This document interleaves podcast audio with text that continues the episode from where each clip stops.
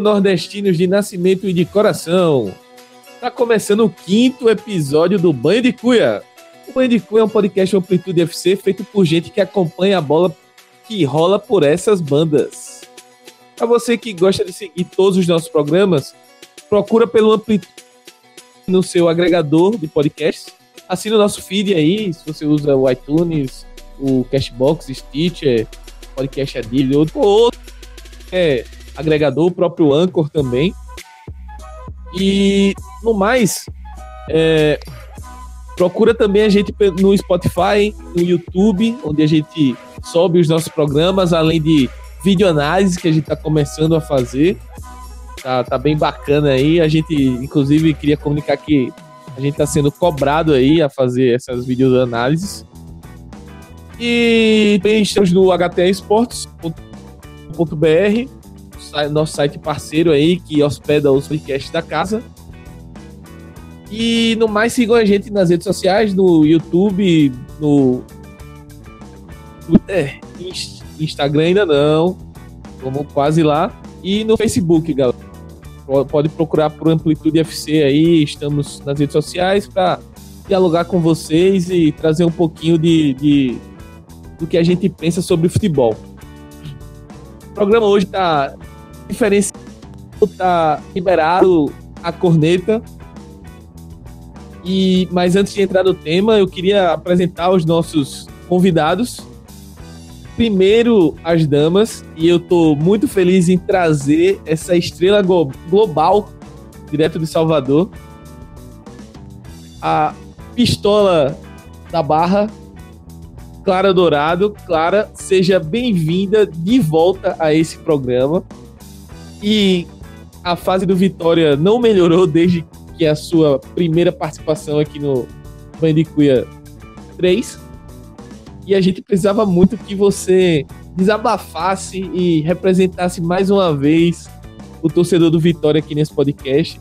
No mês da mulher, a gente infelizmente não não conseguiu contar com nenhuma mulher no podcast passado que a gente conversou com o Cássio Zirpoli, mas trouxemos Clara de volta. Isso é um, uma exigência e é uma demanda nossa. A gente quer sempre estar tá trazendo a voz da mulher que acompanha o futebol nordeste. E é isso. Bem-vinda, Clara, e dá o teu destaque inicial aí para a galera. Olá, gente. Grande satisfação estar aqui presente novamente, né? Pena que eu vim, no... vim de novo exatamente porque o Vitória não se recuperou, né? Mas se é para cornetar, chamaram a pessoa certa. Sempre chamando a pessoa certa. Para falar, falando em pessoa certa, a pessoa que chegou um pouco atrasada hoje, Douglas Popoto. Salve Douglas, como é que você tá? Salve Smack, salve todo mundo aí que tá ouvindo. E hoje, hoje o chicote vai estralar aqui. Vamos lá. Pô, e essa deu ideia, inclusive. Vou ver se eu acho um chicote aí no sonoplastia. Se vocês tiverem ouvido chicote aí, foi porque deu certo. Lá do Ceará, Júnior Ribeiro, que tava, tava no estaleiro aí, mas retornando pro, pod, pro podcast Bandicuia. Salve, bem-vindo de volta, irmão. Valeu, pessoal. Prazer estar de volta falando com vocês sobre o futebol nordestino. Pois é, de volta Aqui a situação não está tão caótica como em alguns grandes do futebol nordestino, mas pode vir a ser caso algumas coisas deem errado nas próximas semanas. O Campeonato Cearense chegando na reta final, tem jogos decisivos em Copa do Brasil para um e Copa do Nordeste para ambos. Então, no momento, tá só conturbado. Crise ainda não, mas se depender de alguns problemas que possam vir a acontecer, talvez alguma crise futuramente possa ocorrer. Mas por enquanto, nada no futebol cearense. É, vamos, vamos falar um pouquinho aí, Júnior, que comentou também o clássico entre Ceará e Fortaleza do último final de semana.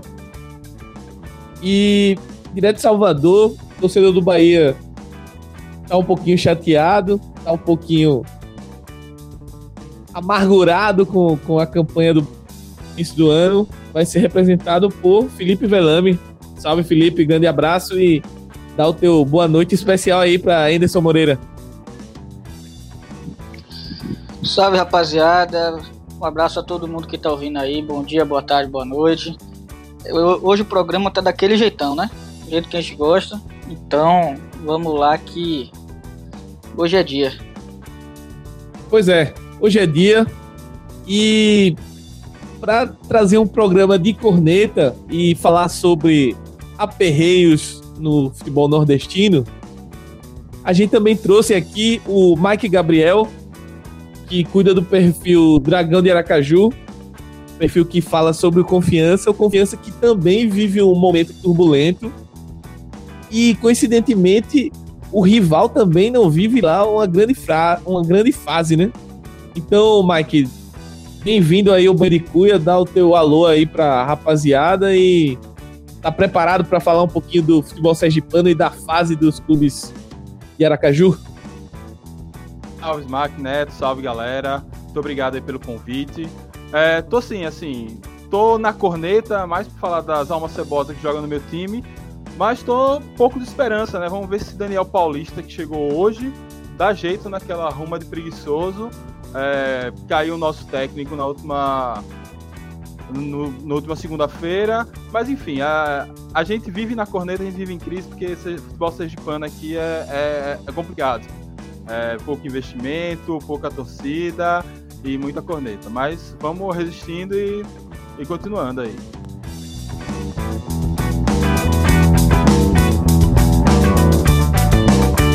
É, eu lembro quando fui convidar, o Mike ele já chegou falando: Ah, o tema é esse. Ah, a gente vive nessa situação, né? vamos lá. então, vamos, sem mais delongas, vamos pro programa, né? Começando o programa aqui, antes de entrar propriamente na pauta, eu separei algumas perguntas aqui de ouvintes que mandaram perguntas pelo Twitter.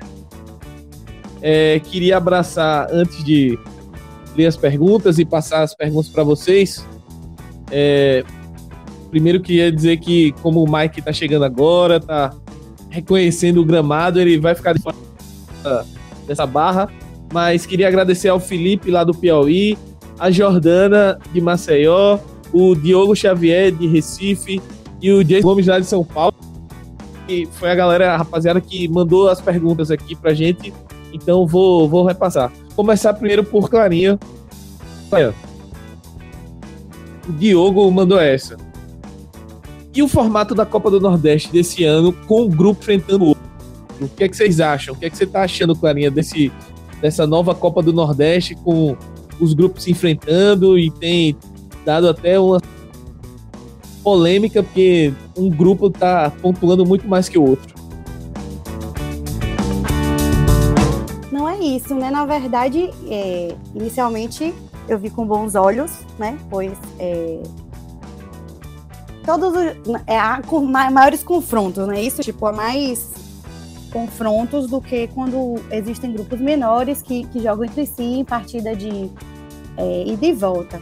Porém, a grande crítica que a gente faz, né? Não sei se esse é o formato ideal, exatamente porque há uma grande disparidade é, quanto à pontuação dos grupos. Por exemplo, o meu clube está com quatro pontos né, no grupo A.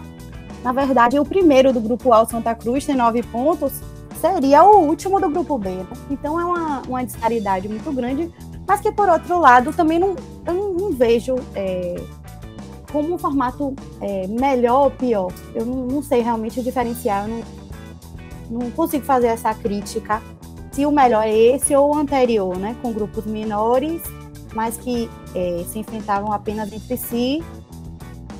E é isso aí, gente. O que é que vocês acham?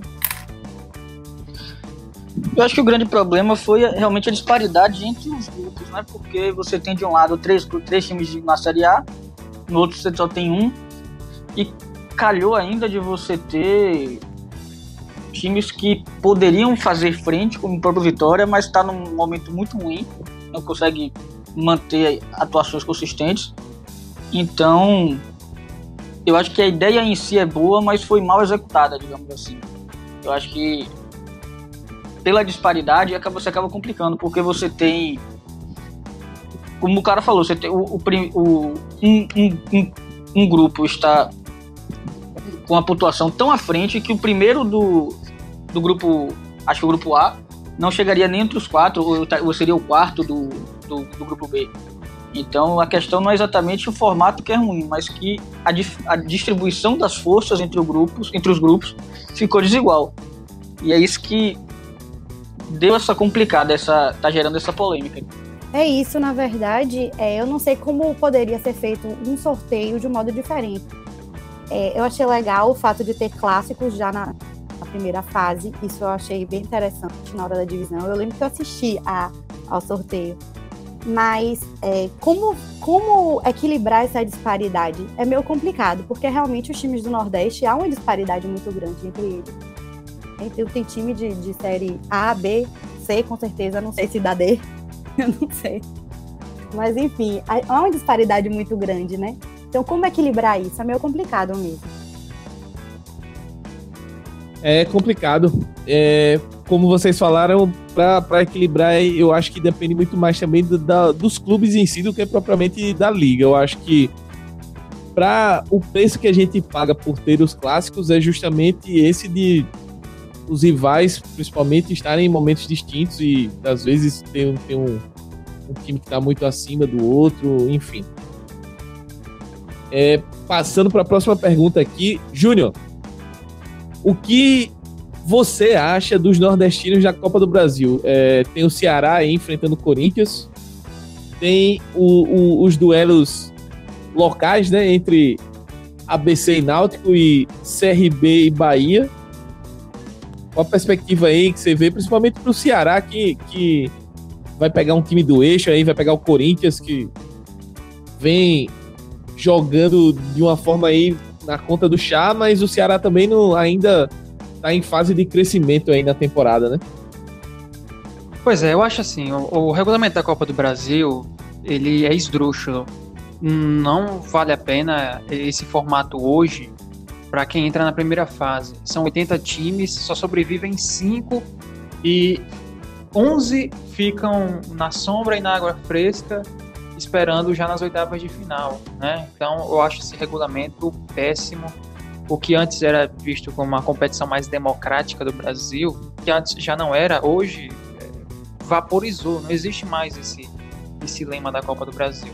Mas com relação aos nordestinos, começando com Ceará e Corinthians, o Corinthians é favorito, mas o Ceará tem condições sim de complicar e até surpreender a equipe do Corinthians. O confronto no Castelão vai definir muita coisa, é, mas na Arena Corinthians o Ceará tem sim condições de buscar um resultado que lhe é favorável. O Ceará, é, agora que está começando a ter o seu elenco 100%, com o Leandro Carvalho, o Wesley está chegando, o Juninho Quixadá talvez não jogue na quarta, mas quem sabe na volta já esteja preparado, até porque o jogo da volta é em abril, então o time vai ter um certo tempo para se preparar com esses, entre aspas, reforços. Mas vai ser um confronto muito interessante. Poderia ser Ceará e Ferroviário, né? Mas infelizmente o regulamento da primeira fase acabou prejudicando a equipe coral. Empatou em 2 a 2 jogando muita bola com o Edson Cariús sendo o destaque da partida, junto com o Gustavo, é claro. Mas premiou o Corinthians que jogava com a vantagem. O Ferroviário teve seu erro de colocar o jogo em Londrina, vender o mando. Se fosse no PV, talvez o Ferroviário até passasse. Mas sobre Ceará e Corinthians, o Corinthians é o favorito. Tem a pressão e a obrigação de vencer. O Ceará tem condições de conseguir um resultado favorável e avançar à próxima fase, porque quer queira, quer não, a gente tem que admitir que para essas equipes que entram agora na primeira fase, a, a, o, a grande questão é o dinheiro, é a bonificação da premiação é, é, e a bonificação da, da, das cotas, a, do, do, valor arrecadado com bilheteria, enfim. É, sabendo que se chegar numa fase oitavas de final, já é lucro, porque aí vem os grandes da Libertadores, os que já estão melhores montados e preparados. Sobre CRB e Bahia, Bahia é favorito, jogo da volta na Fonte Nova. O Bahia tem uma equipe bem interessante. Tem o Arthur, ex-Londrina, o Fernandão. É, tem o Gilberto, que é um atacante que, para nível Nordeste, é um atacante é, de nível acima da média. Então acho que o Bahia é o favorito mediante a equipe do, do CRB. Com relação ao Botafogo da Paraíba contra o Londrina, um duelo talvez até equilibrado. Por decidir em casa, o Londrina pode ser que, que consiga no jogo de ida, no, no Almeidão, é, dar uma segurada e levar um, não digo a vantagem, mas levar condições favoráveis para decidir dentro de casa. E sobre ABC e Santa Cruz, um duelo equilibrado. O ABC é, inicia em casa o confronto, os dois jogos vão acontecer em abril, pelo que eu estou vendo aqui. O time do ABC tem equipe bem interessante, conseguiu uma classificação heróica, né, vamos colocar assim, com o Rodrigo Rodrigues marcando no finalzinho, classificação nos pênaltis, o Frasqueirão é, pegando fogo, né, muito agitado naquela reta final.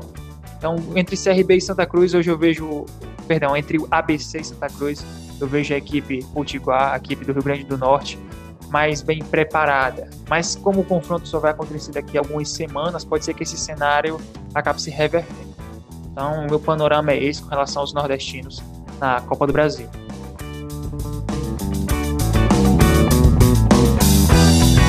Beleza, beleza. É, vamos pique aqui, Popoto. Rapidão. Pergunta aqui da Jordana. Com o, o que é que você espera da Série A dos clubes nordestinos? Explico o, o contexto da pergunta da Jordana. Com apenas 20% dos clubes na Série A sendo nordestinos, e no ano passado teve uma rotatividade de 50%, ou seja, caíram dois e subiram dois. O que é que você acha que que, é que você projeta, na verdade, para 2020? Você acha que vamos ter mais nordestinos na Série A ou menos? Menos. É... Vamos lá. Dos que vão jogar Série B hoje, é... Esporte e Vitória não estão numa situação muito legal, mesmo entrando em tese como favoritos, levando em conta é, estrutura, por já ter um. É, por antes trabalhar com mais dinheiro, mesmo estando em crise, eram equipes que é, tinham um orçamento que chegava na casa de 100 milhões, mas mesmo assim, é, se você for olhar o elenco dos dois hoje, pelo menos eu não sinto a menor confiança nos dois é, conseguindo acesso. Hum, o CRB tem seus problemas. Eu confio, eu gosto muito do Roberto, muito talvez seja zerado, mas eu gosto do Roberto Fernandes, mas eu não sei se o elenco vai dar o material necessário para ele conseguir um acesso. Eu acredito que não, acho que o CRB vai ficar ali no meio da tabela. E no que está a Série A, no caso, só não diminuiria caso não houvesse nenhuma queda.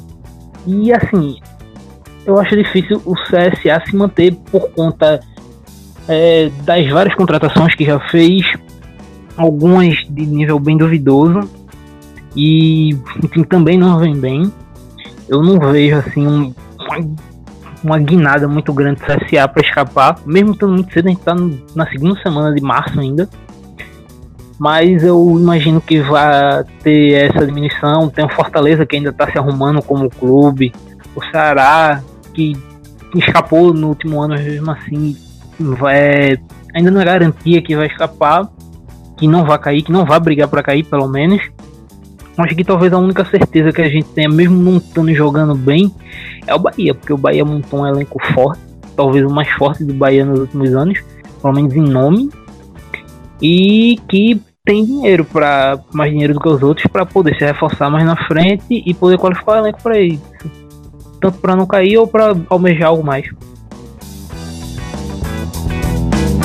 É, é previsão otimista aí, entre aspas, do nosso Douglas Poto. E para finalizar, queria passar a pergunta aqui para. Depois do que eu falei, é capaz de acontecer o contrário. O Esporte e Vitória subir. Não. Eu já tô tentando. CSA na Libertadores. Depois que você falou aí, eu tô tranquilaço já. Já vou conversar aqui com o Marcelo Cabo. Vai ganhar o título. Já ganhou o título da semana de cidadão Marcelense, vai ganhar cidadão alagoano. Vai virar é, governador. É, é, exato. Marcelo Cabo para governador no lugar do Renan Filho aqui. E para finalizar, Felipe, tiveram, tô mesclando duas perguntas, uma da Jordana e uma do Jason Gomes. é, que é sobre grana, cara. Sobre investimento no futebol do Nordeste. Você acha? As perguntas se juntam, então a, a pergunta é basicamente o seguinte: você acredita que o futebol do Nordeste ele já tem é, uma capacidade de captação de recursos para competir com os clubes do eixo ali, Sudeste, Sul? E se sim, esses recursos, mesmo que não sejam iguais, eles são bem administrados, é, é claro que seria um programa só para isso. Tem, tem um programa que a gente falou sobre a cartolagem que descreve muito sobre isso no nosso último programa. Mas em, em, em resumo, no pique, você acha que o problema é mais falta de grana ou administração dela? Cara, o problema é os dois, digamos assim. Porque, vamos lá. Primeiro, não existe hoje e no futuro próximo qualquer tipo de competição em termos de estrutura de dinheiro do Nordeste com qualquer clube do, do eixo. Qualquer clube não, mas os clubes grandes que disputam Série A, digamos assim. Por quê? Primeiro, a, a conjuntura econômica das regiões é muito, muito, muito distinta existe muito mais dinheiro no sul, no sudeste, até em Minas do que aqui. É, segundo, por mais que aqui a gente tenha um, uma massa muito grande de torcedores que vão, vão ao estádio, que curtem o futebol, gostam do time, amam o seu time, não existe muita a questão da, digamos, da fidelização no sentido de associação. Então, a gente vê estádios que variam algum, muitas vezes cheios, outros clubes nem tanto, mas não existe uma cultura de se associar. Aqui, principalmente aqui, falando aqui na Bahia, é uma cultura de ah, o time, quando o time fica bom, eu vou ser sócio. Então eu preciso que, um time, que, que eu tenha um time bom para que eu possa virar sócio. Mas para você ter um time bom, você precisa de dinheiro.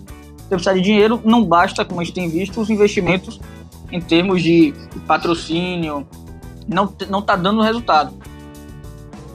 Hoje, quem brigam, quem, quem tá quebrando um pouco mais isso, em termos administrativos, é o Bahia, em questão de, de, associações, em questão de, de, explorar marketing. Então, e voltando a essa outra, essa outra pergunta, a administração, eu, eu vejo uma mudança de paradigma no estilo da profissionalização das gestões. A gente já fez o programa aqui da cartolagem, fez o programa, do, o programa dos medalhões, da forma das contratações que os, os Nordeste acabam privilegiando. E eu vejo que existe um movimento não majoritário ainda, ainda são alguns clubes pontuais, mas existe um movimento de fazer gestões mais profissionais, gestões mais conscientes, mais racionais. Ao longo do tempo, eu acredito que isso vá refletir uma melhora administrativa e uma melhora em campo, mas é um projeto ainda de médio prazo, de longo prazo. Não, não, acho que está vendo algumas coisas agora, mas de modo geral ainda está bem incipiente isso. A gente não não não está vendo os reflexos hoje ainda. Mas é isso, é uma questão de saber entender o produto que tem, saber como explorar esse produto. É, Marcelo Santana, uma vez ele deu uma entrevista que ele fala, se não me engano, acho que até foi pro The Pitch Invaders do, da galera do Future, que ele fala que quando ele, quando ele foi presidente do Bahia, ele, ele entendia que um dos grandes rivais do Bahia, pela, de, rivais no sentido de, de atenção, de, de marketing, de, de dinheiro, era a praia, porque é, a praia aqui é, é um, é um programa que muitos baianos fazem rotineiramente, é um programa mais barato, é um programa que se leva a família.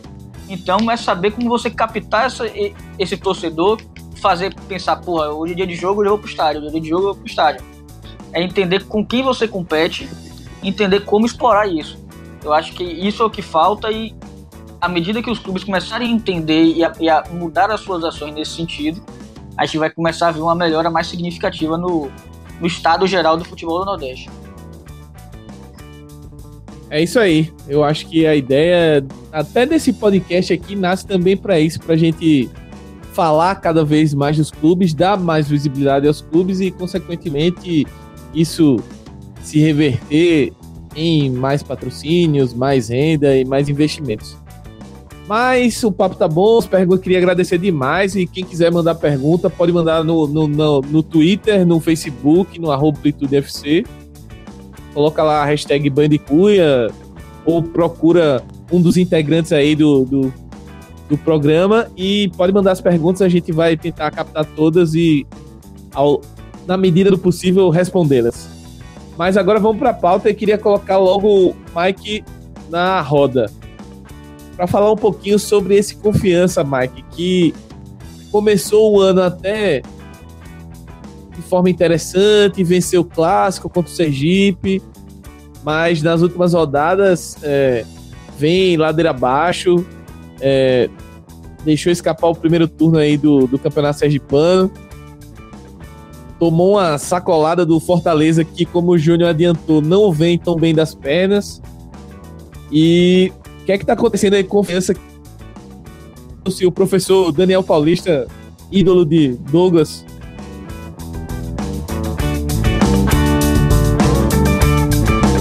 Não, Smack, pessoal. Rapaz, o que tá acontecendo, na verdade, existem muitas versões, né? Aqui a galera gosta de uma teoria da conspiração. É, e talvez a versão que mais se aproxime é que houve alguma coisa dentro do grupo que de repente os jogadores que já não estavam jogando um bom futebol, de repente pararam de correr, você vê ninguém dividir uma bola, zagueiro que não subia, enfim, o time já não vinha jogando bem, mas estava ganhando. Então, muito torcedor estava se iludindo com a velha eu prefiro ganhar do que jogar bem. E a gente já vinha alertando no nosso podcast lá do Confiança que é, precisava mostrar um pouco mais de futebol, principalmente porque a gente estava indo bem no Campeonato Sergipano, mas o Campeonato Sergipano não é critério, nunca foi critério para a gente é, em termos de desempenho, que a gente precisava, iria encarar uma sequência dura na Copa do Nordeste, ia pegar C, CR, desculpa, Fortaleza, Vitória, CRB e terminar com Santa Cruz, e que a gente precisava de melhorar o futebol. E foi justamente nesse momento que tudo desandou. A gente tomou uma goleada do Lagarto, time que é patrocinado por Diego Costa, atacante lá do Atlético de Madrid. É, isso a gente já tinha só tomado um gol na, no Campeonato Sergipano inteiro, a gente tomou quatro em um, gol, em um jogo só. Ainda assim, ficamos em, em, em, primeiro lugar e no último domingo perdemos de novo para a Dorense por 1 a 0 e aí perdemos o primeiro turno e a vaga na Copa do Brasil, que como já foi falado, vale muito porque está premiando bem. É, a gente, até por ter um ranking melhor que a média dos Sergipanos, a gente conseguiria pegar um time mais acessível para passar e ir fazendo uma, um caixa, como alguns times que estão fazendo nesse ano e fizeram no ano passado. E de repente tudo desandou. É, e como no futebol, quando desanda, não dá para demitir os jogadores, acaba sobrando para o técnico. O técnico foi Betinho, é um técnico velho conhecido. É, foi o técnico que subiu a gente da série D para a série C mas já estava muito desgastado, porque depois desse bom trabalho que ele fez, vira e mexe ele vinha aqui apagar um incêndio, e aí acontecia a mesma coisa, perdia a mão do elenco, rolava várias panelas, e ele acabava demitido. E dessa vez foi mais cedo, acabou sendo demitido ao final da primeira fase do Campeonato Sergipano, e hoje, surpreendentemente, é, o nome divulgado foi Daniel Paulista. A gente esperava que a diretoria trouxesse algum nome da rodinha deles. A gente costuma dizer que o nosso diretor de futebol, Hernando Rodrigues, tem um caderninho muito limitado. É, mas dessa vez ele até surpreendeu. Eu, particularmente, fiquei meio desconfiado, mas alguns torcedores do esporte me estão me dando alguma esperança. Ainda não, não fechei um veredito sobre o trabalho de Daniel Paulista, mas eu acho que ele não, não comandou nem 50 jogos. Acho não, tenho certeza, fiz um perfil dele hoje. Ele não comandou nem 50 jogos como técnico vai pegar um futebol completamente diferente do que ele pegava no esporte, que era um time com muito mais estrutura, com bons jogadores. Vai pegar uma ruma de, de jogador é, já rodado, que já não tem tanto, tantas grandes aspirações mais na carreira. A Série C, como diz Roberto Fernandes, não é, não é torneio para revelar ninguém, é torneio para gente rodada, gente com malandragem, e talvez falte isso ao Daniel Paulista. Mas vamos torcer, vamos ver se, se ele chegando dá uma injeção de moral no time, o time comece a mudar um pouco as jogadas, porque com o Betinho era só no Bumba Meu Boi, é, e nem atacante para isso a gente tem, porque o nosso melhor cabeceador tá machucado. Então o Tito nunca fez um gol de cabeça na vida e o time é cruzando bola para Tito tá nada. Então vamos ver se Daniel Paulista pelo menos traz repertório, recursos pro time. É isso que a gente tá esperando, enfim. É mais da esperança mesmo, porque a gente tá como falei, o trabalho de Daniel Paulista foi muito verde no esporte, o do Boa foram só nove jogos, não deu para tirar muitas conclusões. Mas vamos aí, vamos ver se a gente consegue fazer uma, esse restante de Copa do Nordeste bom e consegue engatar aí uma boa sequência no Campeonato Sergipano para ir à final, vencer o campeonato e ir para a Série C com mais tranquilidade.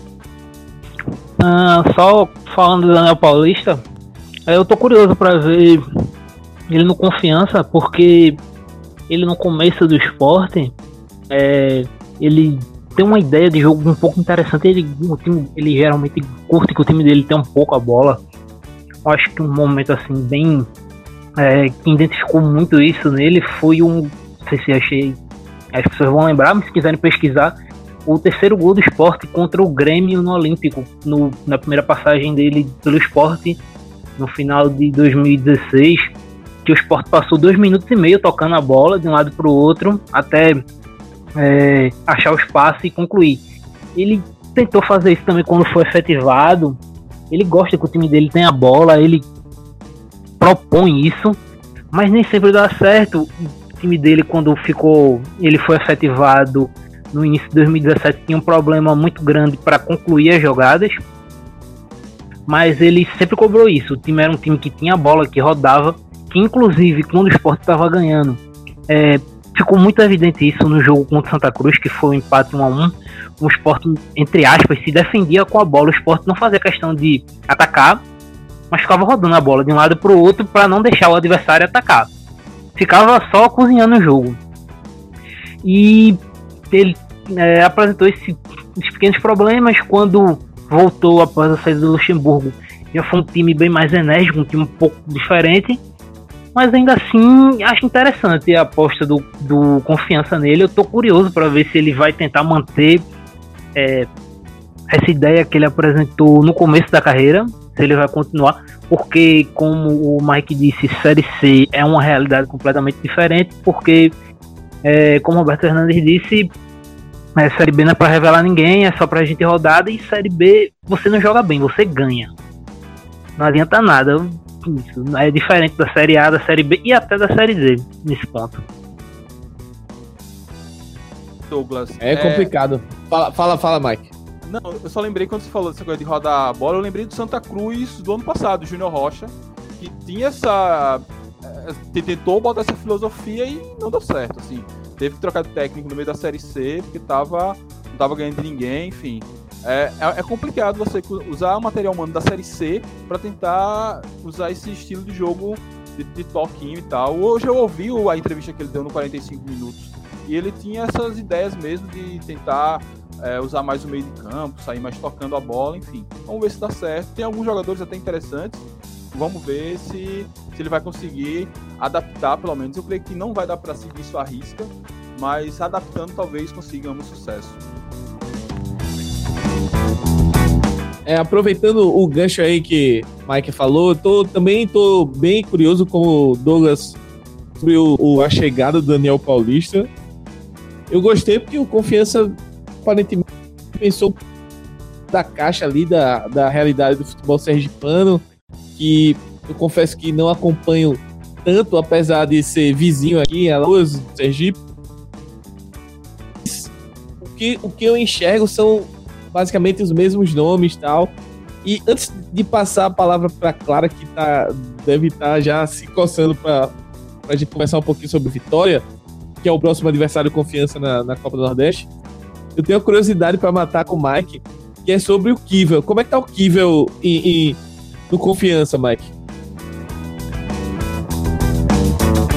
Mike. Ele voltou devagar, sabendo que precisava se recuperar a forma física e estava entrando muito bem nos jogos, fazendo gols. Só que ele teve um choque com o goleiro do Itabaiana e fraturou o joelho. Então vai ficar fora até a Série C. Tá andando de muleta, inclusive. Mas assim, ele voltou dentro da condição que fisicamente ele permitia. Ele só entrava no segundo tempo. E aí naqueles 20, 30 minutos que ele conseguia jogar, ele ia bem. Ele disputava a bola, conseguia chegar de cabeça, fez alguns gols mas aí teve essa infelicidade de, de fraturar o joelho no clássico contra o Itabaiana. É, o Kivel teve uma passagem aqui pelo CSA para se esquecer. Ele ficou muito marcado aqui no estado pela passagem dele pelo Asa, foi artilheiro do Campeonato Alagoano, brigou pela artilharia do Campeonato Alagoano, foi muito bem. E foi para o CSA no, no ano seguinte, mas acabou não repetindo o sucesso acabou tendo uma sequência de lesões também que atrapalhou a sequência dele. Depois ele foi acabou meio que escanteado do elenco do, do time da Série B. E eu, por isso a minha curiosidade também sobre o Kivel no, no Confiança. Espero que ele se recupere logo aí. Mas, Clarinha, você que está esperando para enfrentar o Confiança, como é que vem esse Vitória para enfrentar o Confiança? Como é que como é que tá a fase do Vitória? A gente conversou bastante via Twitter depois do último jogo contra o Botafogo, que foi uma derrota bem, bem dolorida assim para a torcida do Vitória dentro de casa pela Copa do Nordeste. O time saiu da zona de classificação. Só que veio o Bavi e o Vitória é, aparentemente deu, deu, deu mostras de brilho, pelo menos. Conseguiu é, nivelar o jogo. Tudo prometia para ser um passeio do Bahia, só que o Vitória mostrou pelo menos disposição e garra e ficou no empate suas impressões aí desse, dessa fase do Vitória. É, é isso, né, Smack? Na verdade, é, a gente não. O Bavi, eu acho que a gente segurou porque foi na nossa casa de praia. Tô brincando, vou falar sério. Senão o Felipe vai me matar. Mas na verdade. Eita! Brincadeira, gente. É, a, a gente conversou bastante no, no Twitter, né? E a, é, a, o, a situação do Vitória realmente é muito preocupante. É, é uma situação muito delicada, né? Por exemplo, o presidente, naquele jogo, no final do jogo do, do Botafogo, o presidente do Vitória não estava aqui, estava na Europa viajando. O vice-presidente é, chegou a, a, dizer que renunciaria. Mas se o, se o vice renunciasse, é, e o presidente também, né? Pois em conjunto, tá? O, o, o, presidente necessariamente tem que renunciar também. É, as eleições seriam convocadas imediatamente e aí não haveria tempo para achar para se organizarem e tal. Mas a grande pergunta: um novo presidente vai resolver a situação? Né? Eu acho que foram os últimos seis anos tivemos, tivemos seis presidentes. Eu nunca sei direito esse dado, mas eu acho que alterando o presidente, é, a situação do clube melhorou. Não melhorou, né? Apesar de que agora a situação de Ricardo Davi é realmente insustentável. E se fizer uma eleição agora, seria o quê? Seria uma, uma eleição é, provisória para um mandato tampão até setembro para ter outra. Já é meio complicado também. Por isso que é, o pessoal está buscando meios de fazer uma eleição já antecipar de setembro, né? Para fazer de, um, é, de uma vez só. A outra questão é o técnico. O Demite Chamusca, é, o que, que ele veio fazer, ele não, que, que é, foi proposto por ele, e ele foi bem recebido por mim, pelo menos, né, com a ideia de jogar é, é, mais com a base e fazer boas contratações. Ele não está fazendo isso, ele não está utilizando a base do Vitória, emprestou bastante jogador. Não consegue montar um time titular é, apresentável, né? Um bando jogando é, realmente com alguns flashes, um jogo ou outro melhor, mas não tem uma, uma estrutura tática. E então está sendo muito criticado. Aí, mas assim, vai demitir o, o treinador e o valor da multa. Tem a questão financeira.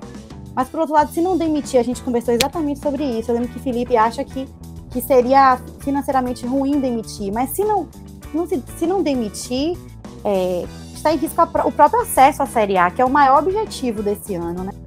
Então, enquanto há tempo, talvez fosse o caso de realmente mudar logo o treinador, para que quando comece o brasileiro, o Vitória já esteja mais embalado, né? E já exista um, um, um time mais organizado. Por outro lado, se tiver realmente antecipação das eleições, uma coisa muito importante para a democracia do, do clube pode não acontecer, que é a reforma do estatuto. Né? Não sei se vocês sabem, mas a, a, a democracia no Vitória é muito recente apenas a última eleição, né, há menos de três anos atrás, né, há dois anos e meio mais ou menos, é, foi eleita uma chapa fechada, o Conselho Deliberativo votou em, no presidente, né, então foi eleição indireta, mas logo é, foi aprovado o estatuto. Para que fosse implementada a democracia, tanto que Ricardo Davi já foi votado, né, pelos sócios. Só que esse estatuto foi votado, é, era sim ou não, não era, é, não era possível emendas. Né? Tinha a minuta lá e as, os sócios tinham que votar sim ou não. No afã né, de, de da democracia, e era desejado realmente, votou-se sim, mas teria que ter é, prazos né, processuais para que é, houvesse esse, esse, esses ajustes né, estatutários. E parece que o presidente do conselho adiou e, e segurou e não, não, não permitia que a comissão fosse formada. Isso atrasou muito. E aí, finalmente, eu acho que ano passado eles conseguiram formar a comissão, montaram lá a, é, a comissão e reformaram, fizeram uma minuta. Só que agora, a, antes de ser votado o estatuto, né, é possível que essa, essas eleições sejam antecipadas. Inclusive, hoje foi, saiu a notícia que os próprios sócios né, pediram uma AGE, é, convocaram, foi negada por todos os conselhos, o Conselho Deliberativo negou, que inclusive o conselheiro pediu é, para sair logo depois, né, agravando a crise interna. O Conselho Fiscal e também o Conselho Diretor não aprovaram a AGE, mas o Estatuto permite que os próprios sócios a convoquem. Então, parece que hoje saiu, vai ter a AGE. Então, antes mesmo daquele, daquela eleição que o vice-presidente, junto com o, o presidente do Vitória, já estavam tentando fazer de um modo pacífico né, essa transição, com eleições para maio e eles, eles renunciando, mas fazer já uma eleição mais amarrada, de modo que seja uma única eleição direta, né? Já precisa ter em setembro ter outro mandato campão, mandato até setembro. É, isso meio que cai por terra, né? Então, é, são muitas questões muito delicadas, eu acredito que mais importante do que é, o, mudar o presidente hoje, mudar o técnico, é realmente é, firmar a democracia no clube, né? Porque a gente não sabe se o próximo conselho vai ser democrático ou não. Então é possível que entre é, conselheiros com perfil não democrático e alterem a, o estatuto de modo que feche novamente o clube. Então realmente é uma situação muito preocupante, né, do Vitória. Um, um panorama geral era isso que eu tinha para dizer. É, e não é pouca coisa não, cara, tinha pra dizer. É, é não já é, passando a bola pra Agora, Felipe. Felipe, só, só, uma, só uma coisa. Deixa eu só completar. Vá, complete. Diga. Não, não, complete. Diga, diga, diga, não, eu ia passar justamente isso. Você que acompanhou é, o clássico com Vitória, eu acho que Clara falou muito bem aí desses pormenores do que o Vitória vem passando é, fora de campo. E aí tu pode falar um pouquinho também do, do que foi o clássico, porque você diretamente acompanhou o, o Vitória jogando e depois também já pode chutar o balde com o nosso Bahia. Claro, antes depois de comentar o que você queira comentar sobre a fala de Clara aí.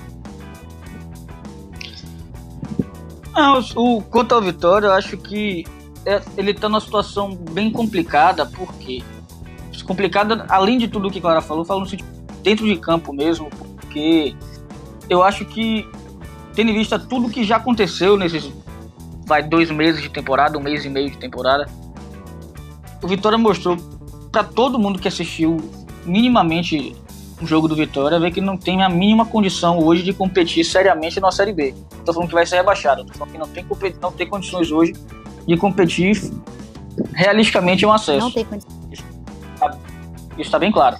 Então a questão é, demite Chamusca tem condição de, de levar a vitória a esse ponto. No Bavi, ele mostrou um pouco mais. Ele conseguiu no primeiro tempo tirar a velocidade do jogo, conseguiu deixar, truncar o jogo o tempo inteiro e fazendo o jogo do Vitória. Bola, bola esticada, Neto Baiano. Também nunca foi a grande característica dele essa. Acho que foi um erro bem crasso. Crasso não, mas foi um erro bem grande de entrar com o Neto Baiano no Bavi. Mas ele conseguiu no primeiro tempo truncar o jogo o tempo inteiro, impedir o Bahia de, de ter um ritmo, de ter uma saída de bola, também com, combinado com os erros que, que Anderson teve de escalação e de proposta para esse jogo. No segundo tempo, o Bahia conseguiu melhorar, mas falta ainda qualquer tipo de poder ofensivo ao Vitória. O Vitória vive de, de bola esticada, de uma bola aérea achada, de, uma bola parada. Então, é muito pouco, mas muito pouco, mesmo por um contexto de Série B. Ainda mais se você pensar que o Vitória tem Vitória praticamente 90%, 80% dos, dos times que o Vitória jogou contra esse ano foram de nível inferior ao Vitória. O Vitória não apresentou o mínimo, o básico. E esse é o grande problema. E aí você vê a, a, as contratações que o Vitória traz, o Vitória está montando um time que há, a espinha dorsal, digamos assim, é Vitor Ramos, é, é, é de Carlos, Rui, Fabrício e Neto Baiano. Você juntar isso aí dá 200 anos, 250. Que qualidade. Então, realmente, é, tipo, não, não tem condição de, de um time desse ir para uma Série B em 2019 e achar que vai competir em, em alto nível. Não tem condição. Então o Vitória precisa realmente muito repensar toda essa estrutura que ele está montando, repensar se confia no trabalho de Chamusca daqui, daqui para diante, porque se é um momento para demitir, o momento é agora. A gente está aí há um mês e meio, dois meses do começo do brasileiro. O Vitória está numa situação de que basicamente tem quase que abrir mão do, desse primeiro desse, dessas competições extras. Baiano Nordeste não, não é a prioridade do Vitória no ano, de maneira alguma. É lógico que o torcedor quer chegar na final, quer conquistar tal. Mas o Vitória precisa pensar a longo prazo agora. Não adianta querer forçar uma situação para tentar ganhar um campeonato, campeonato baiano, que no final das contas não vai valer nada. Para quem quer que ganhe, não vai valer nada. Então é, um, é uma situação, é um momento de pensar muito sério sobre o, o restante da temporada. Questão de confiança, questão de análise de trabalho, de o que vai acontecer. E essa situação política do clube dificulta muito isso, porque já está vivendo essa confusão de vai se antecipar as eleições, vai renunciar, parece realmente que está buscando uma antecipação das eleições. Mas isso aí é basicamente uma garantia de que até maio, quando as eleições vão acontecer, administrativamente, basicamente vai ficar quase em segundo plano. Por mais que, ah, trouxe Fabrício, trouxe Vitor Ramos. Mas a diretoria está focada nisso, é a prioridade da diretoria o ano, as contratações, o, o, o futebol do clube, é a prioridade fazer a transição do momento político? Ou é a prioridade de, é, salvar o, o que, se, quer, se é que ainda existe algo, salvar algum tipo de de situação política no Vitória. Então está numa situação muito complicada por isso. Você vê uma, uma dicotomia, uma, uma, não dicotomia, mas um escolamento muito grande entre a política e o futebol do clube nesse momento. E aí passando já para o Bahia, e aí para responder a, a, dona Clara aí, eu, o Bahia ele teve o pior resultado possível, já que a vitória, já que a derrota não, não, é, não é uma opção, vai fazer um ano já agora em abril, já vai fazer aniversário e não ganha, não perde do Vitória tem o quê? Dois anos? Um ano já? 12 clássicos, então realmente foi o pior dos resultados possíveis entre os que poderiam ter acontecido. vai deixar? É isso, na verdade, os últimos resultados foram empates, né? Então o Vitória ganhar um já fica também cinco jogos sem perder do Bahia. Então isso aí rapidinho mas, gente mas, mas para isso termine de isso, falar. Precisa ganhar. precisa ganhar para isso, né? Então assim, são, são, são dois dois para mim, como eu falei no começo, Anderson errou muito no, na escalação. Assim como o Chamusca errou, a meu ver, Matheus Rocha é, começar de titular na, na ponta para botar Jefferson na lateral direita. E por mais que ele seja um cara que até mostrou um bom apoio, até tem um bom chute de fora, mas ele mostrou que não tem condição de jogar naquela, naquela posição. Ele se bananou em diversas situações de um contra um, porque ele como lateral tá passando quase sempre nas costas. Ou pelo menos com algum espaço para conduzir, cruzar ou finalizar. Ele de ponta, ele precisa ter um, um contra um, ele precisa ter um drible, ele precisa fazer uma coisa diferente. Ele se embananou diversas vezes durante o jogo. Da mesma forma que é, é, optou por Newton. Para mim, a única explicação possível para ele ter ido por Newton é que Newton é alto, tem um bom jogo aéreo ele esperava que o Vitória explorasse essa ligação direta o tempo inteiro, como explorou. Mas o problema de Newton é que ele acaba completamente com a saída de bola do Bahia. O Bahia, no primeiro tempo, foi completamente inoperante na saída de jogo, porque Newton ele tem alguma coisa na cabeça dele, eu não sei quem foi que botou isso lá, que ele tem que pegar a bola, não sei também se realmente é uma, é uma, uma, uma, uma instrução de Anderson, mas me parece que não, porque nenhum dos outros volantes que jogam na posição faz isso. Ele dispara para a ponta esquerda, deixou Douglas sozinho para fazer para fazer uma é, a construção do jogo, Vitória marcou facilmente, o Bahia precisava esticar o tempo inteiro a bola, o tempo todo estourando, o tempo todo estourando. Outra, para mim, erro muito, muito claro de, da, da, estratégia de Anderson, que tem se repetido ao longo dos jogos, é que o Bahia, quando faz essa bola esticada, quando faz a ligação direta, ele busca quase sempre Arthur na ponta direita, o Elber quando joga, que são dois jogadores que têm aproximadamente 30 centímetros de altura e eles não conseguem uma separação, e você joga a bola aérea para eles disputarem, perdem a bola aérea, o outro time recupera a bola, contra-ataque. Se você quer fazer um, uma, uma, uma, ligação direta, você quer fazer uma, um jogo mais vertical, quer esticar a bola, você tem Shailon do outro lado que tem, maior, que tem mais estatura. Você tem Gilberto que tem condição de ganhar essa bola. Então eu acho que falta um pouco de, desse, desse, dessa atenção aos detalhes ao time do Bahia. E tá muito claro assistindo jogos que Moisés não tem condição de ser esse lateral ponta como o Anderson tá querendo fazer. Essas mudanças no modelo não deram certo. Eu acho que tá na hora de repensar e verificar se não é melhor abandonar isso e voltar ao modelo anterior. Porque Moisés, apesar de ter muito físico, muita capacidade de chegar na linha de fundo, ele chega, mas na hora de tomar a decisão final ele erra. No Bavi ele teve uma bola que ele poderia ter finalizado. Que, quando os caras finalizar, ele tentou cruzar ou ele chutou errado, não sei. A bola quase sai do estádio. O tempo inteiro ele toma a decisão errada no, na última decisão. É, é, é, aquele, é aquele último momento que ele sempre, ou ele erra o fundamento, ou ele toma a decisão errada. Então não tem condição disso. Isso está atrapalhando o Bahia seriamente, seriamente. Além disso, você, ele entra com Shailon e Ramírez, que são dois meias que, faz, que ocupam mais ou menos o mesmo espaço, estão ocupando o mesmo espaço, já aquela lateral esquerda de Moisés. E você entra com Arthur, que é um ponta armador, que ele entra para dentro sempre, mas não entra em direção à área, ele entra no meio.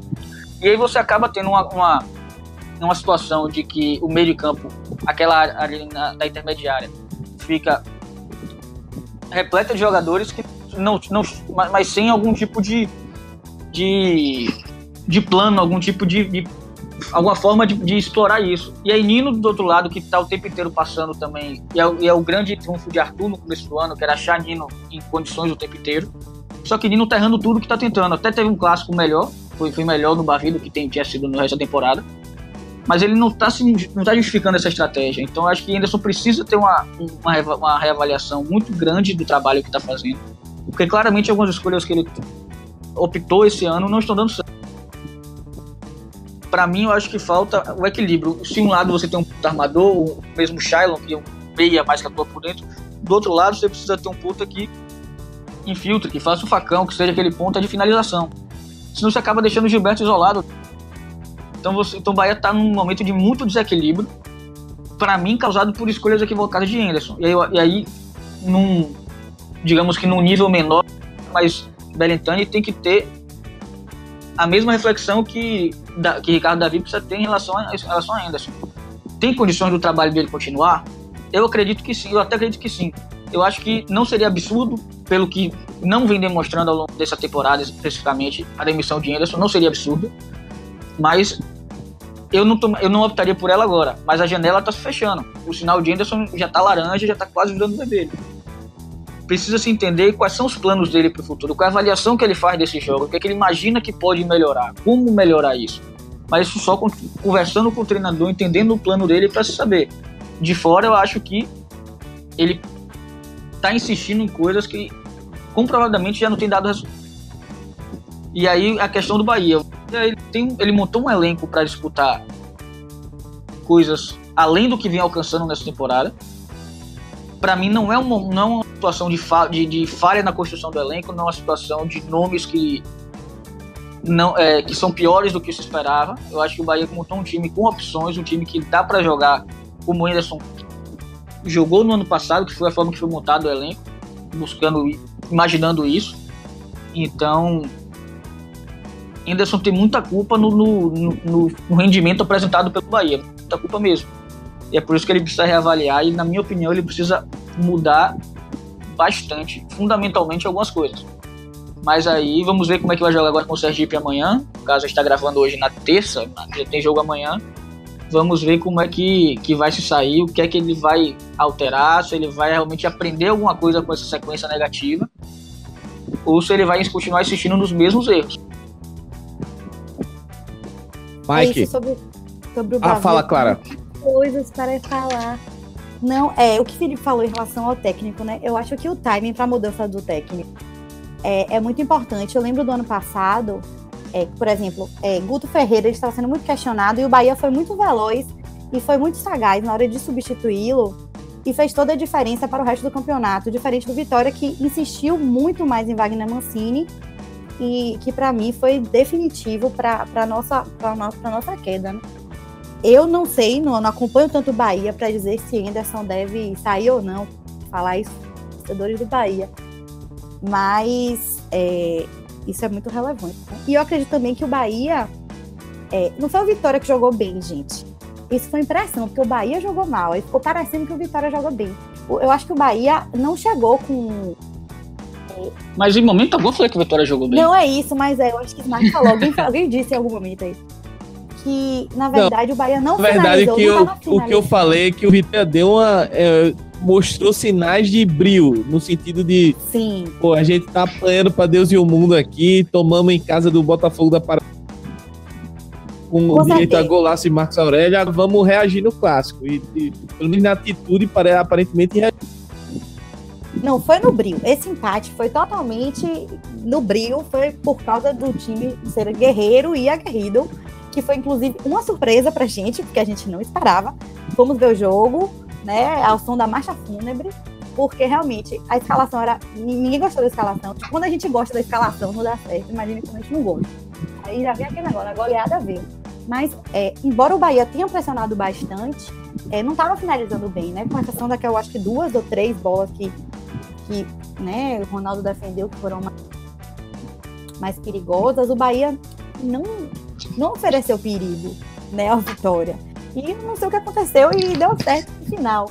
Mas, é, enfim, né? Aquela bola no 47 minutos do segundo tempo na trave Ai, se entrasse, seria tão diferente. Hoje estaríamos o quê? Cinco jogos sem perder o Bahia.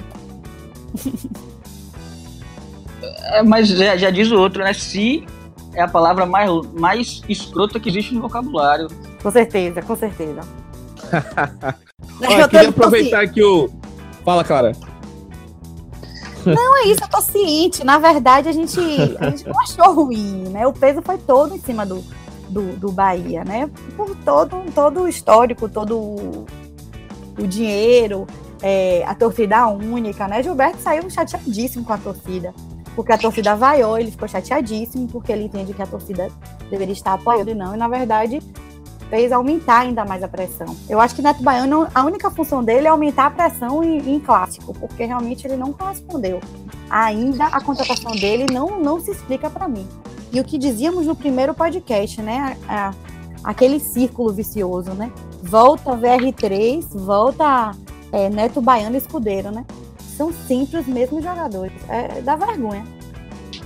Mas segue o baba. É, agora, agora passando para Mike rapidinho. Felipe falou do confronto contra o Sergipe. Mike, se puder falar um pouquinho aí do, do rival, como é que vem para esse confronto contra o Bahia? É, o que, é que você enxerga aí? Eu sei que você a desgraça ver o Bahia, mas o que é que, que, é que a gente pode esperar desse Sergipe aí? É, pra, antes de falar, bora Bahia, né? Sim, Bahia não espero menos que uma goleada. Mas o rival, cara. Boa, garoto. o rival vem. Que nada, isso é bobagem, viu? Rapidinho aqui, dois altos. A gente tá esperando essa goleada há séculos e ela não vem. Vai com fé que vai dar certo. Chega amanhã, chega amanhã. Vamos lá.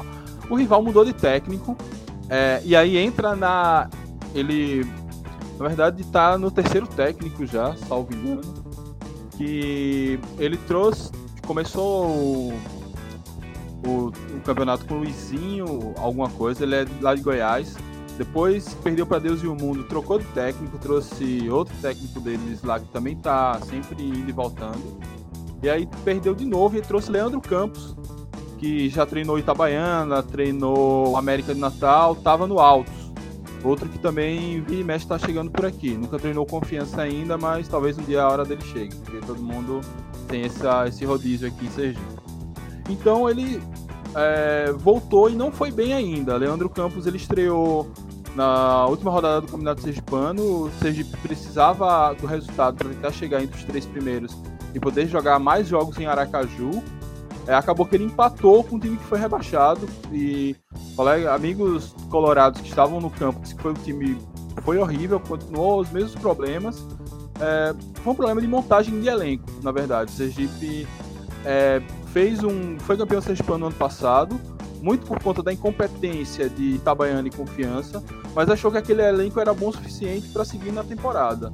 Aí tomou fumo na Série D, ainda assim não aprendeu e manteve basicamente o mesmo elenco, um elenco envelhecido, é, um elenco com, com, pouca criatividade, com pouca forma de. É, pouca chance de gol. Teve o Leandro Love, atacante que eles trouxeram, que foi até destaque nacional por ter perdido dois gols embaixo da trave. Então, assim, eles provavelmente eles vão vir muito recuados, muito defensivos para tentar arrumar um empate, tentar pelo menos não ser goleado pelo Bahia. A situação deles é muito grave. Tem o, diretoria, uma boa parte é, abandonou o clube, pediu dispensa, voltou um coronel político antigo, velho Reinaldo Moura, que mais joga para torcida e força a rivalidade com a gente, com Itabaiana, do que propriamente faz algo pelo Sergipe. É, eu vi Clara falando da coisa da democracia. Eles não têm eleição direta para direção do Sergipe, então é sempre são os mesmos coronéis, são os mesmos cabeças brancas o tempo todo. Assim, a, a situação deles é, é, é complicada, bicho. Não, não vejo no curto prazo a nada além de fazer um bom, uma boa segunda fase do Campeonato Sergipano. Acho que eles não, não devem ir bem na Copa do Nordeste. Acho que tal, corre risco até de terminar zerado, já que eles não ganharam de ninguém. E também nem na Série B. Então a, a situação. É, se Anderson quiser mesmo se recuperar, o dia é amanhã. Vai vir aqui para Aracaju. É, o Batistão tem uma condição boa de jogo. Dá para fazer uma goleada e dar uma respirada aí na situação. E aí está pouco além da corneta, porque a situação deles está tá muito crítica mesmo. É, eles não ganharam nenhum clássico, eles sequer fizeram gols em clássicos esse ano. Tá, tá bem complicada a situação lá do rival vermelho.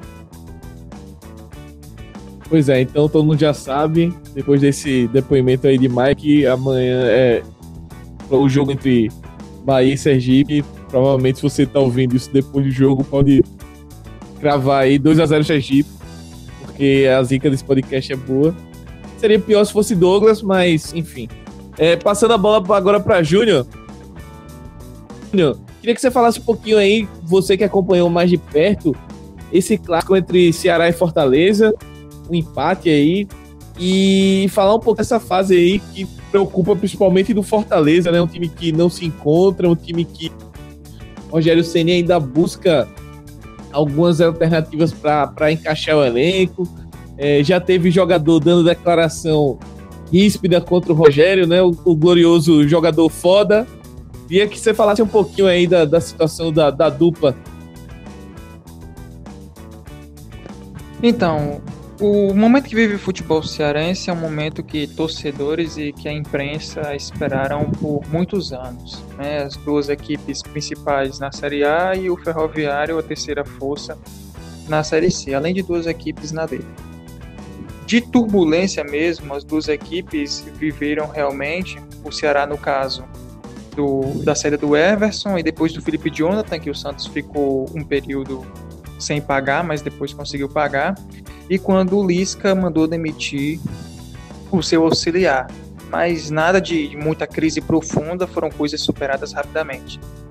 Já pelo lado do Fortaleza, algumas derrotas inesperadas acabaram colocando a equipe numa situação incômoda.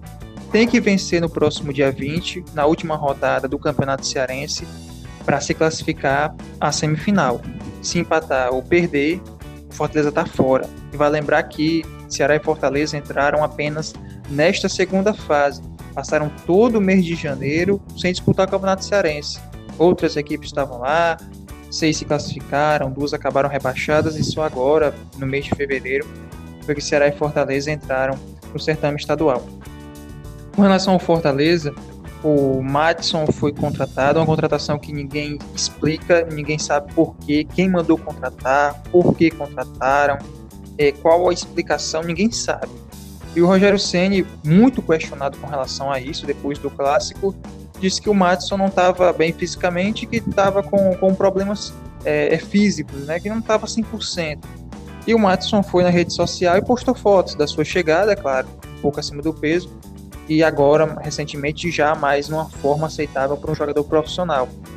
E disse que respeitava a, a, a opinião do Rogério, que é o técnico, as suas escolhas, as suas opções, mas que seguia trabalhando e que chegou ao Fortaleza para ser jogador do clube, para servir a equipe.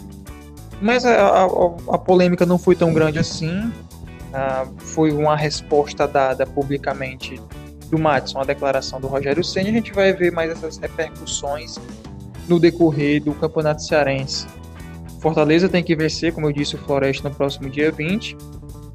Se o Fortaleza cair aí sim vai estar instaurada uma crise. porque com tantas facilidades o time ainda conseguiu ficar nessa situação difícil. Perdeu para o Horizonte, perdeu para o Atlético Cearense, enfim.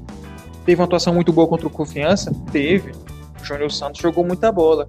No Clássico Cearense, no Clássico Rei contra o Ceará, teve talvez a melhor atuação no ano, de, de, de pelo menos de jogo mais equilibrado. Teve, mas ainda falta algo mais para a equipe do Fortaleza. É, agora chegou o Wellington Paulista, chegou o Araruna, enfim. Já pelo lado do Ceará, está um pouco mais tranquilo, passou sem muitos perrengues ah, pelo, pela segunda fase do estadual, já está classificado, vai pegar o Ferroviário na última rodada no dia 20 do Cearense, na Copa do Nordeste está encaminhando a sua classificação. Então foi o momento é, é, é esse, é né? um momento que não existe crise, mas existe algumas algumas coisas conturbadas que estão acontecendo que acabam meio que desviando um pouco do foco. E falando propriamente do Clássico Rei, um jogo movimentadíssimo, foi 0 a 0 mas poderia ser tranquilamente 3 a 3 O Edinho perdeu o gol embaixo das traves, Júnior Santos perdeu duas chances claras, o volante Juninho do Ceará colocou bola no travessão, Marcelo Bueck fez duas grandes defesas, o goleiro Richard, ex-Paraná, que hoje está no Alvinegro, também fez suas intervenções, ele sai muito bem do gol, foi uma baita de uma contratação, então foi um clássico rei muito bom. E domingo tem mais. Domingo dessa vez é pela Copa do Nordeste, só que o horário é diferente, horário de 18 horas. Domingo passado, pelo Cearense, tivemos 37 mil torcedores no Castelão. Não tivemos mais porque alguns sócios acabaram não indo. Né? Poderíamos ter ultrapassado os 40. Como domingo agora será 18 horas, talvez até diminua um pouco, mas a tendência é de ser um grande jogo. E aí é que tá. Se o Fortaleza perder o Clássico Rei, a pressão vai aumentar e muito para a quarta-feira seguinte, no jogo decisivo do Cearense. E se o Ceará perder, vai dar aquela balançada, porque Clássico Rei, qualquer resultado, até mesmo um empate, gera uma certa é, interferência nos ânimos. Mas a situação é essa. É, o Fortaleza é o quinto, se classificam quatro. O Fortaleza é o quinto colocado é, com oito pontos, uma campanha irregular, duas vitórias, dois empates, duas derrotas. O Ferroviário tem uma partida a menos, se vencer o Guarani de Sobral, dá um salto maior, e aí complica um pouco o Atlético Cearense, o Floresta tem esse jogo é, direto com o Fortaleza, então o panorama é esse. O Ceará, no Cearense, pelo menos, já está um pouco mais tranquilo, e o Fortaleza só depende de si. Mas a situação bem cômoda para o Rogério Ceni, que ainda não conseguiu extrair o melhor futebol. Detalhe, foi no Clássico Corrido domingo passado que o Rogério Ceni colocou a escalação mais normal do ano, sem improvisações, sem invenções e sem testes. Colocou lateral na lateral, zagueiro como zagueiro, colocou os dois volantes, um meio armador, dois pontas e um centroavante, sem muita invenção. Então o Rogério Ceni está começando a perceber é, qual a melhor função para cada atleta dentro do, do cenário da, do elenco do Fortaleza. É, eu tô, tô espantado ainda com essa situação aí do Madison Foda, grande figura do futebol nacional. Vamos, vamos ver o que é que vai dar esse Fortaleza aí. Tô, tô bastante curioso para esse retorno Fortaleza à primeira divisão. Já pelo adianto da hora, vou passar já para Douglas. Douglas, quem é que tá mais aperreado aí em Pernambuco? É Santa, é Expo ou Náutico? Esporte. É, o Náutico teve um começo conturbado, bem ruim mesmo, como a gente falou nos outros programas. Mas deu uma você recuperada queria, agora. Você queria derrubar o professor Goiano, rapaz, admita. Não, olha, veja bem. É uma questão de perspectiva. Todo mundo me criticou muito cedo com ah, Douglas ficou no Náutico, tá, olha aí. O Náutico agora é líder do campeonato estadual. Calma as coisas vão ocorrer da forma que eu disse. De tempo ao tempo. É, hoje, a pior situação é do esporte, por motivos dentro e fora de campo. Dentro um time que tem se complicado muito jogando, um time que não consegue desempenhar bem nada. Uh, o Milton Cruz deixou claro suas ideias no início, mas o time por mais que tenha absorvido logo de cara, é, não conseguiu evoluir com o tempo. Não conseguiu ir melhorando. É, melhorando o que ele o que pretendia, o Milton, as ideias de jogo. Chegou o Guto, Guto fez um, uma partida apenas, teve 10 dias para treinar e não mudou tantos mecanismos de funcionamento, o esporte é basicamente o mesmo. A única coisa que dá para diferenciar no primeiro jogo foi que o time dele tinha. Quando o esporte marcava alto, os jogadores perseguiam mais os adversários, faziam uma marcação um pouco mais individual, mas nada demais. Só que o time do esporte, assim, é, no primeiro programa eu cheguei a elogiar as contratações do esporte, mas assim, além de algumas não terem encaixado logo de cara, ainda não encaixaram, é, outras que chegaram depois são bem questionáveis, no mínimo, para falar.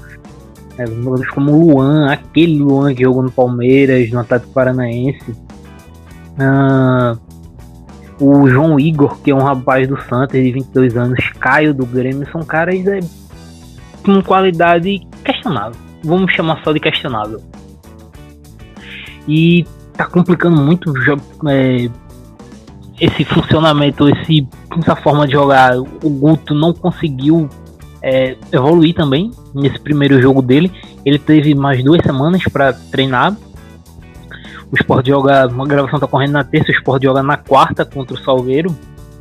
E vale lembrar, dar um destaque, porque a formação do, do elenco do esporte foi bem estranha, para dizer assim. Já que nós falamos agora das contratações, o esporte tem no seu é, no seu elenco todo um meio campo, que é o Sami que está lesionado.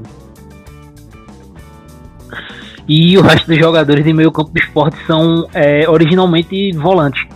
E por mais que o esporte jogue no 4-2-3-1, exige alguém ali é, jogando atrás do camisa 9, o esporte tá ocorrendo improvisações ali. Começou jogando o Leandrinho, que foi relativamente bem.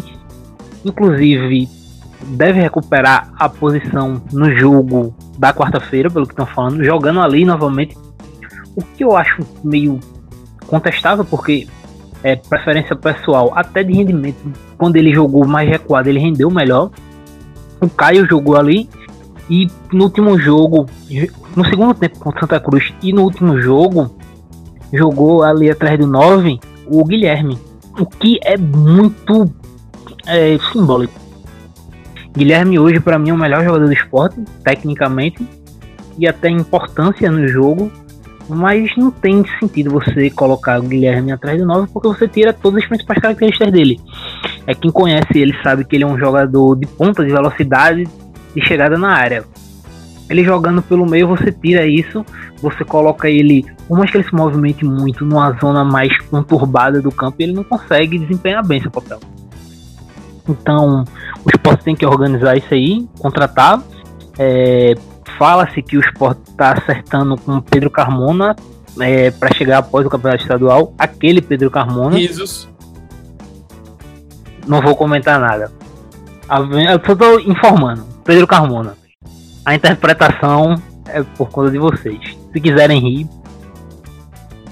vamos lá. é. Vai, Popô. Não, continuando. O esporte tá com um pequeno dilema ali na camisa 9, né? Que o Elton chegou, assim, com, ao longo da temporada acredito que o Elton vai ser titular ali porque o Hernani, por mais que tenha feito alguns gols no começo, as atuações dele são é, refletidas no gol. A participação dele com a bola é muito abaixo. E o Elton, por que o Elton não joga? Devem se estar perguntando quem não acompanha o esporte, é que o Elton tá completamente pesado. É uma coisa assustadora, assim, ele tá muito. Ainda não tá na forma física ideal. Mas quando ele é, retomar a forma, provavelmente vai assumir a condição de titular. Uh, o esporte também enfrenta assim alguns não, muitos problemas fora do campo. Teve a negociação de Diego Souza, né, que parou Recife por um tempo. Todo mundo queria saber, Diego vem ou não vem. Terminou que Diego não veio para o esporte, né, o jogador do Botafogo. E isso está indicando uma pressão maior nos reforços que estão vindo, porque, segundo comentaram, Diego Souza abriu mão de 200 mil do salário dele, que o esporte pagaria. No caso, a proposta era pagar meio a meio, Esporte São Paulo, Diego Souza é, disse que como a situação financeira do esporte não estava muito boa, ele abria mão de 200 mil, o esporte pagava 100 e ok. Para ele, ok. Mas ocorreram alguns outros problemas e, enfim, por desentendimento do esporte São Paulo, ele não veio. E aí vai gerar uma pressão enorme porque tem muita gente falando aqui que os 100 mil que você paga no Diego Souza, talvez o esporte contratando 3, 4 jogadores para a Série B, talvez não é, não deu o rendimento dele com os 100 mil. Por exemplo, o Sport tá trazendo o Pedro Carmona, tu tem o Luan e dá pra jogar até o Elton nesse bolo aí. Os três juntos talvez passem de 100 mil. Será que os três vão render? Assim, o Luan, acho que a gente já tem a resposta. Pelo que a gente já acompanhou o futebol dele, a gente já tem a resposta disso. Tem um spoiler para você, Popoto. Não vão render. A torcida pode ficar não, eu, eu, eu, não queria, eu não queria, eu não queria afirmar isso, porque eu, eu, sou, eu tava querendo ser educado, não queria. Mas eu tô, é... tô afirmando aqui. Não vai render e, e, a torcida vai, vai sentir falta do vai... Diego Souza. Com certeza. Até porque o meio-campo do esporte, que for o Sami, não jogou ainda. Ninguém sabe se o Sami vai jogar com a camisa do esporte, porque o contrato dele vai até o final de abril e é prorrogável por dois anos. A questão é, Sami só vai fazer seis jogos daqui até lá se ele jogar. Então tu vai é, renovar com, pelo cara é, por dois anos, tipo, ele tendo jogado só cinco jogos pelo teu time, e tipo, cinco jogos de campeonato estadual, que não é termômetro pra nada. É um cara que tá mais de um ano sem jogar e se lesionou assim que chegou. Então, é muito provável que o Sport vai entrar, talvez na primeira rodada da Série B, só com o Pedro Carmona de meia se o Pedro Carmona chegar a tempo da primeira rodada na Série B. Tem a questão do futebol feminino, que o esporte acabou com o futebol feminino que saiu hoje, que o esporte dissolveu o futebol feminino, mas é, não registrou na CBF a desistência, o que é de um amadorismo enorme, e que, como não tem mais futebol feminino, vai ser é, como o esporte não vai jogar, vai perder todas as partidas pro WO, o que é passível de punição no STJD. E segundo a matéria do Elton Castro do Globoesporte.com, corre até o risco do. do é, dos. É, quem vai receber a punição é a equipe masculina do esporte, porque o esporte não tem mais equipe feminina, então a equipe feminina do esporte não tem como ser punida. Então há uma possibilidade, mesmo que pequena, do, da punição, da sanção e pro clube masculino, o que acredito que não vai acontecer, mas vale o registro do risco que o esporte correu por um amadorismo. E é basicamente isso, o esporte contratando mal, jogando mal. É, a esperança é o Guto encaixar alguma forma interessante de jogar, é melhorar o sistema defensivo, que ele é característico disso, né? Um cara que as equipes dele defendem bem e saem de forma mais rápida para o ataque. E mais ou menos isso. Ele encaixar alguns jogadores da base do clube, tem o Ale Santos que tá voltando do, do empréstimo que fez no América, vai voltar após o final estadual, o América já tá rebaixado. O Mikael. E é, é isso. A situação não tá boa. O esporte que tinha um começo de ano que pintava ser difícil, mas interessante de acordo com alguns reforços de acordo com algumas decisões da diretoria, tá dando uma guinada bem, bem grande.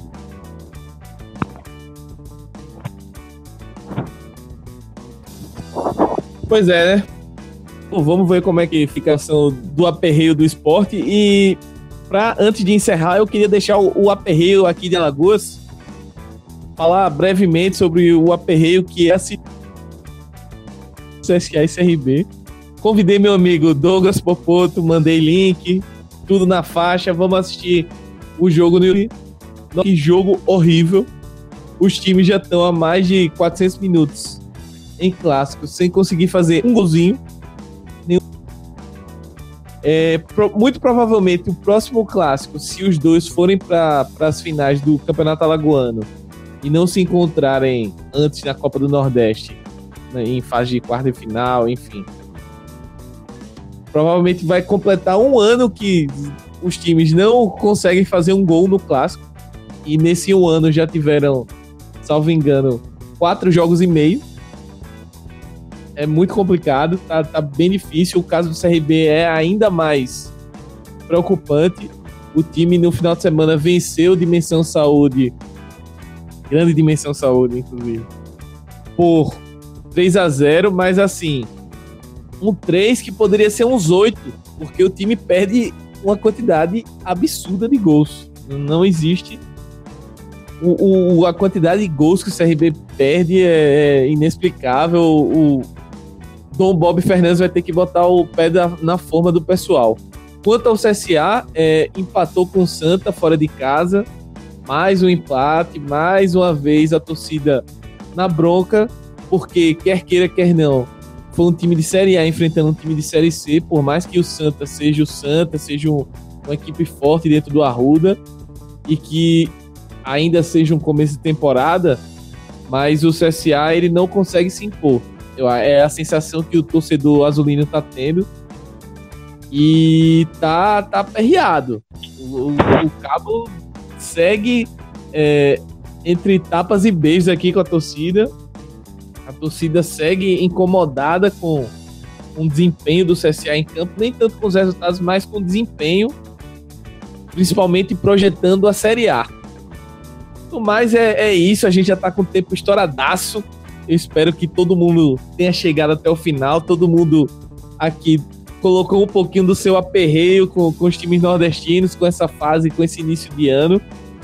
E queria agradecer primeiro a Mike que estreou hoje no Bandicoot, ele já queria deixar claro que as portas estão abertas para voltar, Mike. E vende aí o teu peixe, fala aí do que você do que você fala aí na rede social, como é que o pessoal pode te achar, como é que pode achar o trampo lá do Dragão de Aracaju. Valeu, cara. Valeu, Smack, valeu pessoal. É, muito obrigado pela, pelo convite. Também estou aqui à disposição de vocês para sempre que necessário vim falar aqui do futebol sergipano e do futebol do Nordeste como um todo, que também tento acompanhar quase todos os estados e tal. Bem, é, o meu trabalho você vai encontrar no dragãodearacaju.com.br. Lá tem agrega, é, você vai ver os textos, podcast que a gente grava, Bancada Azulina, que sai toda semana. É, e nas redes sociais é Dragão de Aracaju em todas elas. Então a gente geralmente faz, tenta acompanhar é, o dia a dia do Confiança. A gente saiu de um, de um viés mais noticioso para buscar um, um, uma análise mais aprofundada. Então, é, hoje a gente geralmente faz um texto por dia e tenta pegar um assunto do dia é, e dar uma aprofundada um pouco maior. Antes a gente tinha uma, uma pegada de estar tá noticiando tudo que acontecia e a gente meio que mudou isso. Então a gente está no Facebook, no Instagram e no Twitter, sempre com o Dragão de Aracaju e podcast também acha no Spotify, no, no agregador, no site. É, então pode no YouTube também, é só buscar o Bancada Azulina, é, que a gente vai. Você vai encontrar o nosso podcast. O último foi justamente sobre essa má fase do confiança. A gente não tinha ainda a informação que era Daniel Paulista, o novo treinador, então a gente fez uma análise mais de quais, qual o perfil de treinador que a gente gostaria. Então é isso, galera. Siga a gente lá. É, muito obrigado por tudo, um abraço e boa semana para todos. Valeu, Mike. Bem-vindo ao Bandicuia e até a próxima mesmo. Júnior, cara, é, mais um Bandicuia para conta. Queria agradecer a tua participação aí e quem quiser te achar nas redes sociais, quiser conversar futebol cearense, o que é que tá rolando e projetar um pouquinho esse choque rei do, do próximo final de semana agora pela Copa do Nordeste, né? É isso aí. Eu agradeço mais uma vez é, os nossos queridos amigos ouvintes. Sempre um prazer participar do Bem de Cuia. Nas redes sociais, Twitter, arroba Júnior Ribeiro FC. E expectativa muito boa para mais um grande clássico rei domingo e que tenha gols, né? Porque foi um 0 a 0 movimentado, mas a galera quer ver gols e tem tudo para ser um clássico que seja na paz, mas de muito bom futebol, de qualidade tática e de qualidade técnica, porque as duas equipes finalmente, depois de tantos anos, tanta espera, o torcedor e a imprensa cearense temos times bons dentro e fora de campo, porque a gestão aqui, pelo menos, tem melhorado bastante em relação ao que era em décadas passadas, vamos dizer assim. Então, valeu pessoal, agradeço mais uma vez. É isso aí. É, Clarinha, muito obrigado pela sua participação. Queria agradecer de novo você poder representar aí as torcedoras, a galera, as meninas que acompanham é, o futebol nordestino, o seu time de coração. É, antes de, de, passar a palavra para você, queria dizer que fiquei um pouquinho chateado com o que você colocou, não com você, mas com quem falou aquelas besteiras sobre que mulher não entende de futebol e aparentemente vai participar do processo é, de escolha da próxima direção do Vitória. Não sei se não entendi bem se era na direção ou conselheiro, enfim. É, quem produziu aquele tipo de áudio idiota não tem a mínima noção do que é o futebol e do que do quanto você e outras mulheres entendem muito do esporte. Muito obrigado por vir conversar com a gente aqui e que o Vitória melhore aí a, a situação e que nas próximas você venha para falar bem do Vitória. Não venha pra gente ficar chorando as pitangas aqui aperreado. Ai, gente, muito obrigada de novo pelo convite, né? Saúdo demais convidados e os ouvintes do Banho de Cuia. Agradeço demais pelo convite, foi muito legal, como sempre. E é isso, né? No, dia, no, no mês da mulher, a gente tem que realmente frisar isso. É, as pessoas acham que é mimimi ter que falar a hashtag, deixa ela torcer, torça como uma mulher, essas coisas, mas não é. É, é muito importante é, falar sobre isso. É só abrir qualquer caixa de comentários de notícias relacionadas a, a futebol e, e, a mulher torcer, que a gente vai ver que é necessário, né? Aconteceu né, no próprio clube. É um grupo de, de, de torcedores, aparentemente, que, que, pretendem concorrer ao conselho. Um, um torcedor falando que as mulheres têm que se acostumar que o mundo de, do futebol é isso. E se elas quiserem assistir, elas têm que se acostumar a ser chamadas de. E falou palavras que realmente são. Né, eu não posso falar aqui em voz alta. E na verdade não é bem assim, né? A gente torce igual, às vezes mais, né? Gosta mais e acompanha até mais do que os homens. Isso realmente tem que acabar, porque não faz o menor sentido. Muito obrigada a todos. Meu Twitter é Dourado Clara, para quem quiser acompanhar. E vamos que vamos. Salve o futebol do Nordeste. Salve futebol nordestino e se mantendo em Salvador, Filipão. Mais um banho de cuia para conta. Um banho de cuia longo hoje, mas necessário por todo o aperreio que a gente anda passando com a bola que tá rolando por aqui. Valeu, Smack, valeu o pessoal da bancada, valeu o pessoal que tá acompanhando a gente. A gente vai passando aperreio, mas devagarinho as coisas vão melhorando. Vamos seguir. Vamos em frente que semana que vem vai ter mais coisa para reclamar. Valeu. Felipe sempre querendo que o podcast seja semanal, Felipe, mas vamos com calma, ainda é quinzenal, então só daqui a gente retorna. E por fim, Douglas Popoto, dá o teu destaque final aí. Fala mal de alguém ou fala bem. Se tiver um momento Faustão, a hora é essa. E até a próxima, Douglas. Valeu, Smack. Valeu todos os dois convidados, a Mike e Claro, por disponibilizarem, disponibilizarem um pouco do seu tempo para vir aqui hoje falar, cornetar, como sempre. E para quem quiser me achar nas redes sociais, é, no Twitter é Douglas Popoto, Douglas com D maiúsculo. E é isso. Tchau, tchau, pessoal. Um abraço hoje é pra todo mundo que tá ouvindo aí, todo mundo que tá ouvindo sinta-se abraçado pelo Faustão aqui do programa. Essa fera aí, bicho! Então, queria agradecer a todo mundo que chegou até o final aqui, praticamente a duração de corrida de um jogo de futebol, mas espero que todo mundo tenha gostado. É... Acabou o carnaval, então tá todo mundo no pique querendo desabafar sobre os times. E é isso, eu sou o Smack Neto. Quem quiser me achar aí nas redes sociais, arroba Neto no Twitter, no Instagram. E vamos conversar um pouquinho mais sobre futebol nordestino, né? Então, aguardem o próximo Banho de Cuia e até a próxima.